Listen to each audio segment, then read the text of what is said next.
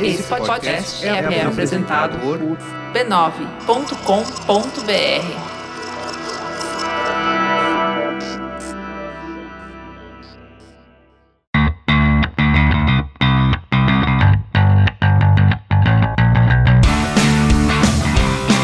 Olá, eu sou Alexandre Maron e esse é o Zing, um podcast com conversas profundas sobre assuntos aparentemente banais. Ou, pelo menos, foi assim por 54 episódios. O Zing é um podcast dedicado a assuntos pop. Luciana, eu não sei, qual é o tema dessa semana? Manifestações. É o mito da performance perfeita. É. Cartas abertas. Cartas abertas, isso aí. Uau, um ano e sei lá quantos meses de ato no Zing. Quem era ouvinte fiel deve até ficar se perguntando: o que foi que aconteceu, mano? Bom, pra gente poder seguir em frente, eu preciso mesmo falar um pouco disso, né? Em 2017 eu estava num momento confuso da minha vida. Por conta de obrigações de trabalho, eu tive que ir para outra cidade, no caso Rio de Janeiro, onde eu nasci, mas de onde eu saí há mais de 20 anos, e ficar fazendo ponte aérea toda semana. Não foi por acaso um ano em que tivemos apenas quatro episódios do Zing. Eu vou ter para São Paulo definitivamente em dezembro de 2017, decidido que 2018 ia ser um ano diferente. Eu sei que essa jovial que eu emano engana todos vocês, mas o fato é que eu tenho mais de 20 anos de carreira. Eu fiz incontáveis reportagens, entrevistas, episódios de podcast, lancei projeto de app, site, livro, revista. No meio desse tempo todo, parei por um ano para fazer um mestrado, que também foi bem corrido. E em todos esses anos, cada coisa que eu me propus a fazer era sempre um negócio que eu nunca tinha feito antes. E aí, de uns anos para cá, provavelmente por causa da crise dos 40, eu comecei a questionar minhas opções e me senti frustrado é, o dilema do branco cis desconstruidão, né? Ficar questionando suas opções, aí quando você faz isso, se sente culpado porque, afinal de contas, você teve opções e nós somos uns malas mesmo. Então, esse ato tem a ver com a minha volta para casa e com a minha decisão de abrir uma nova empresa, a Ampere. Ah, e teve mais uma coisinha. Ah, já abriu o olho. Já tá chorando, não acredito. Oh, lindo! 30. Deixa eu parar de É, eu virei papai no final de 2018 e eu tô, inclusive, gravando esse programa aqui com um babador e uma xícara de café bem forte, porque tá fácil não, gente.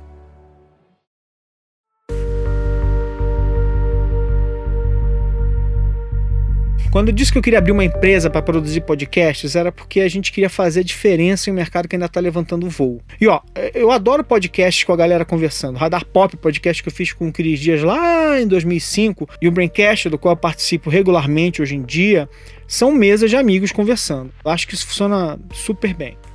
Podcast não é um gênero, é um meio que abraça todos os gêneros: entretenimento, jornalismo, ficção, game shows, etc, etc, etc. No meu caso, eu adoro falar de cultura pop. Acho que as pessoas não entendem o quanto os programas aparentemente mais bobos falam de coisas relevantes e medem o pulso do nosso tempo.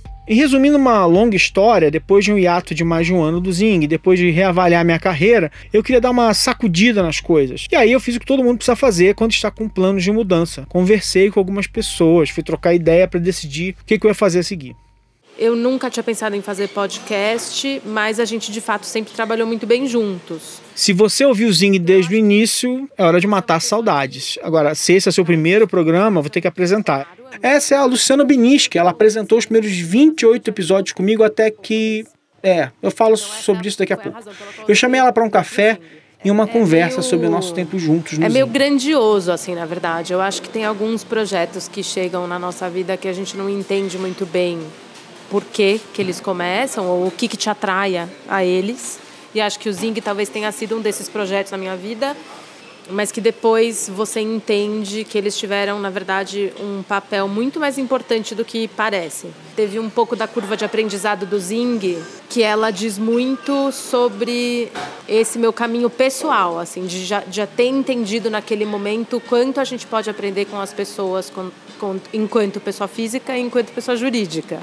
E acho que você é uma ótima junção das duas coisas. Você é um ser humano muito legal de ter perto, de ter na vida, e você também é uma pessoa jurídica muito inspiradora. Então essa foi a razão pela qual eu topei vir para o Zing. Eu acho que eu sempre acreditei muito no diálogo e eu sempre gostei de ouvir coisas. E acho que isso é uma coisa que não tem muito no Brasil, de você adquirir conhecimento via áudio. E foi algo que você também foi me mostrando ao longo da minha carreira e que eu acabei entendendo que era uma ótima forma de se adquirir conhecimento. Acho que a gente fica meio com essa sensação de tipo audiobook do Cid Moreira, sabe?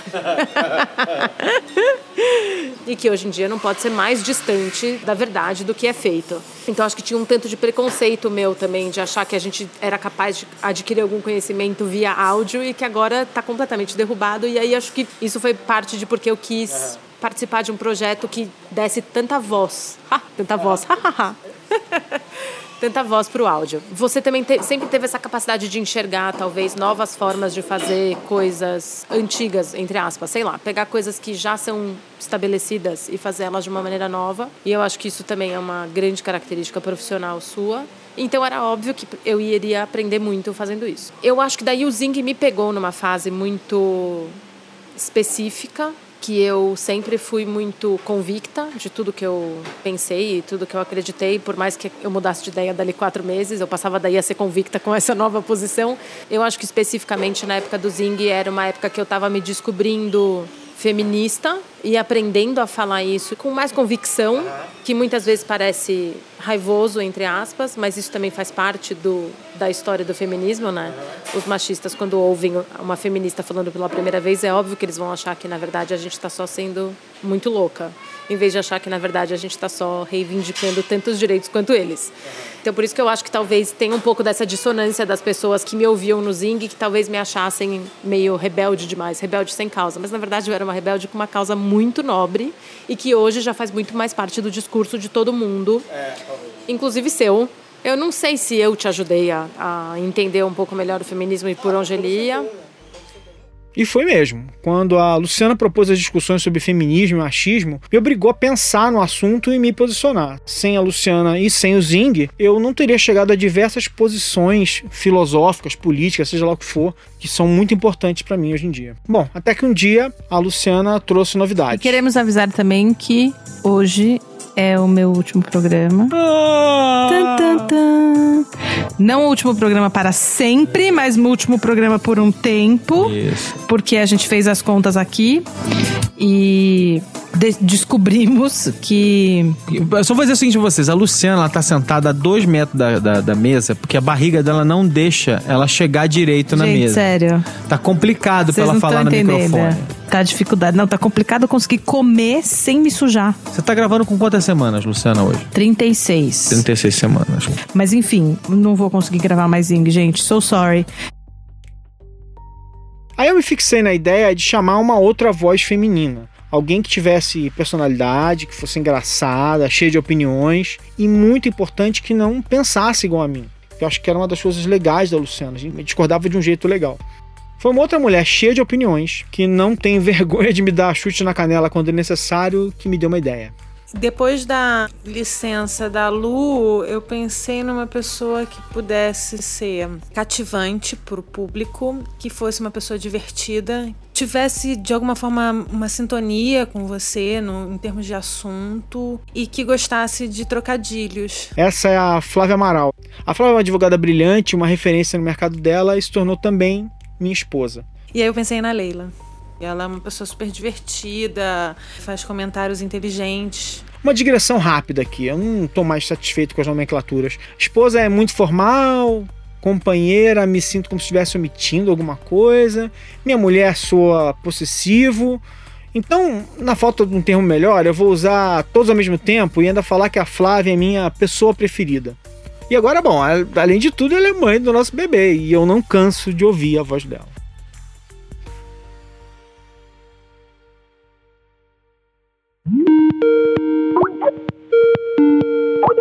Alô? Oi, Oi, tudo bom? tudo bom? Bom, de novo, se esse é o seu primeiro episódio, essa pô? é a Leila. Da mesma maneira que eu fiz com a Luciana, eu vou falar com ela sobre como é que foi fazer o Zing e ver se ela lembrava de como tudo começou. E agora? Testa. Eu tô te ouvindo. Ah, eu tô te ouvindo muito bem. É, eu nunca, eu já tinha gravado um podcast, mas assim, como convidada, foi o Mona Lisa de Pijama, e eu não fazia ideia do que, que era exatamente, assim. Eu gravei, foi engraçado, o tema era humor na internet, foi um amigo meu do Twitter que chamou.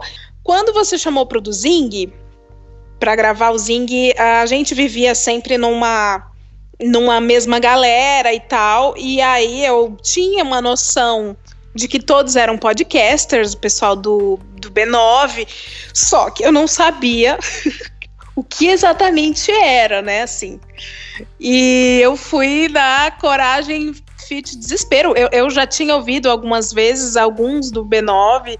Quando eu ouvi você e a Luciana pela primeira vez, eu fiquei assim, cara, eu nunca vou dar conta de um negócio desse porque eles são jornalistas, eu não. Eles são articulados, eu não. Eles têm um nível. Porque assim, eu posso discutir cultura pop, porque o Zing é sobre cultura pop, mas jamais com a profundidade com que eles discutem. Mas vamos aí, né? Só que mesmo assim, você era meio. Como que eu posso falar de um jeito polido? Meio filho da puta, né? Você improvisava bastante e eu me perdia. Os primeiros eu fiquei muito nervosa, mas aí eu meio que relaxava, apesar de tudo, o momento que deveria ser mais tenso, assim, era um momento super divertido para mim. Foi super divertido fazer. Cada, a cada programa era uma vitória, assim, porque se não aparecia xingo nos comentários, era sempre uma conquista para mim.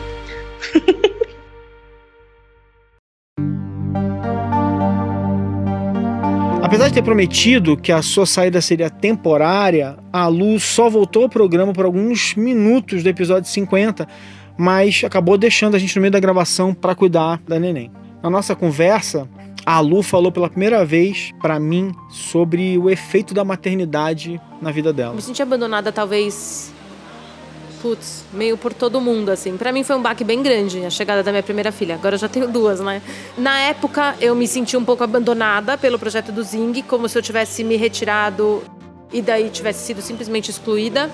Hoje eu acho que talvez eu não tenha conseguido me posicionar da forma como eu gostaria. E fui engolida mesmo pela maternidade, pelos meus outros projetos, que eu não tinha a opção de me dedicar ou não.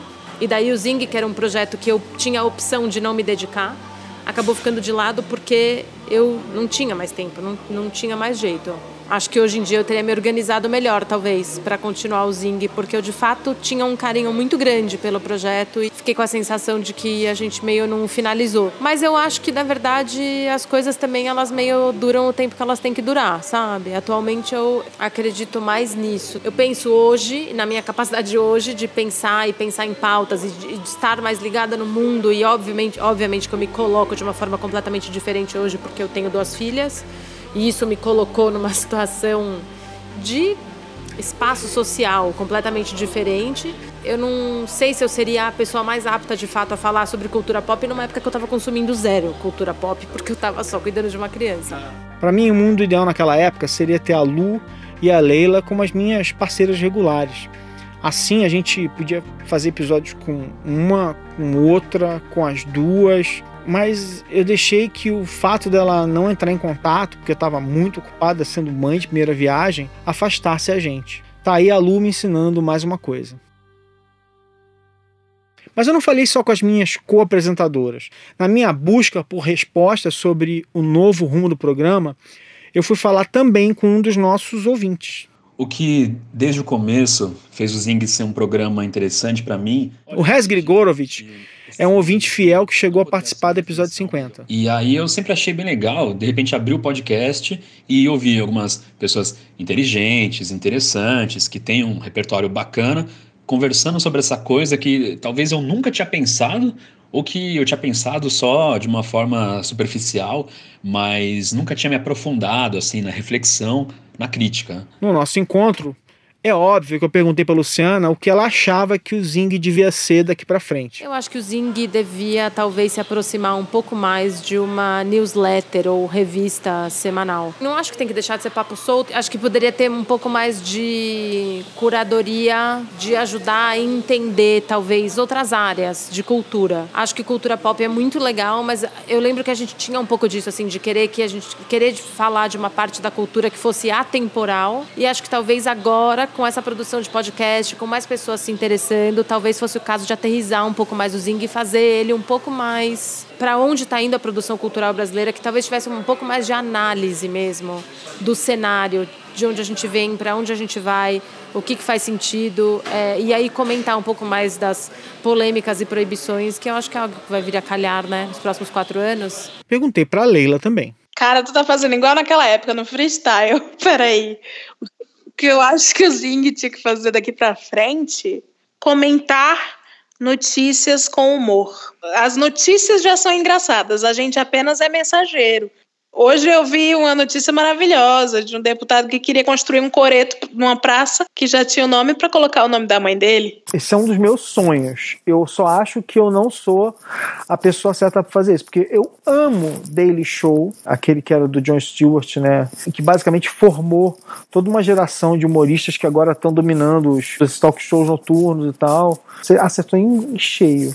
Eu pois amo esses programas. exerça o seu sonho, bebê. Mas eu precisaria aí de uns 40 roteiristas. Ah, para de graça. Eu gosto, eu gosto da ideia. Só não sei se eu seria, se eu seria capaz de, de fazer algo assim. Ah, seria sim. Pedir pro resto dar a opinião dele. Mesmo que os próximos passos do Zing sejam na direção de um programa um pouco diferente, para mim tudo bem porque no final das contas, é, e eu acho que eu posso falar pela maioria dos ouvintes de podcast em geral, né? Que o que geralmente fideliza a gente num podcast são os participantes. Eu gosto muito dos pontos que vocês levantam, das discussões, de como falam sério quando tem que falar sério e dão risada quando é para dar risada. E eu sou alguém que está disposto a ouvir o que vocês têm a dizer. então, o que, é, o que isso significa? Que, pelo menos da minha parte, o Zing segue, vai longe, vai discutir mais um montão de coisas, vai continuar aí deixando a gente pensativo de uma forma leve, bem agradável. Perguntei para a pessoa mais sensata que eu conheço, a Flávia. Mudar, se tornar um novo podcast, fechar um ciclo e começar uma coisa nova.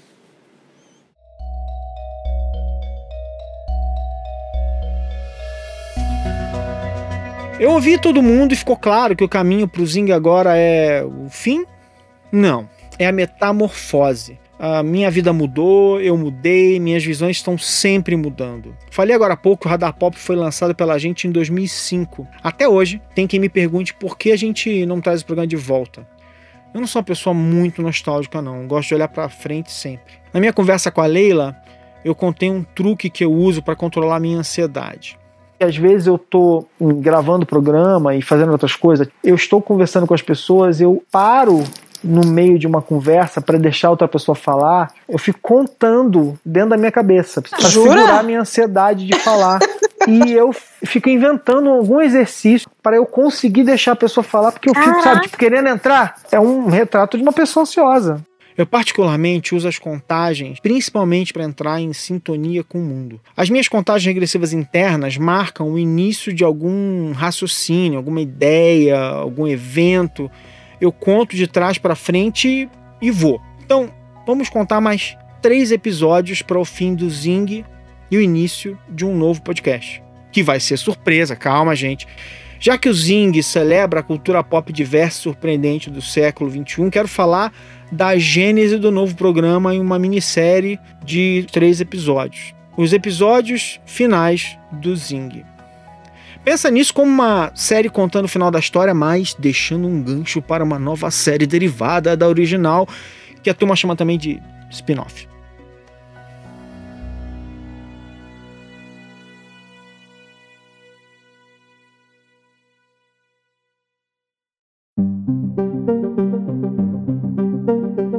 No próximo episódio, o primeiro da trilogia final, vou falar sobre por que fazer um podcast. Não é como fazer, gente, é algo mais básico. Por que fazer um podcast não um canal do YouTube, um blog, um perfil no Medium, e a resposta pode ser mais maluca do que você imagina. Então, te convido a continuar comigo porque vem coisa boa por aí.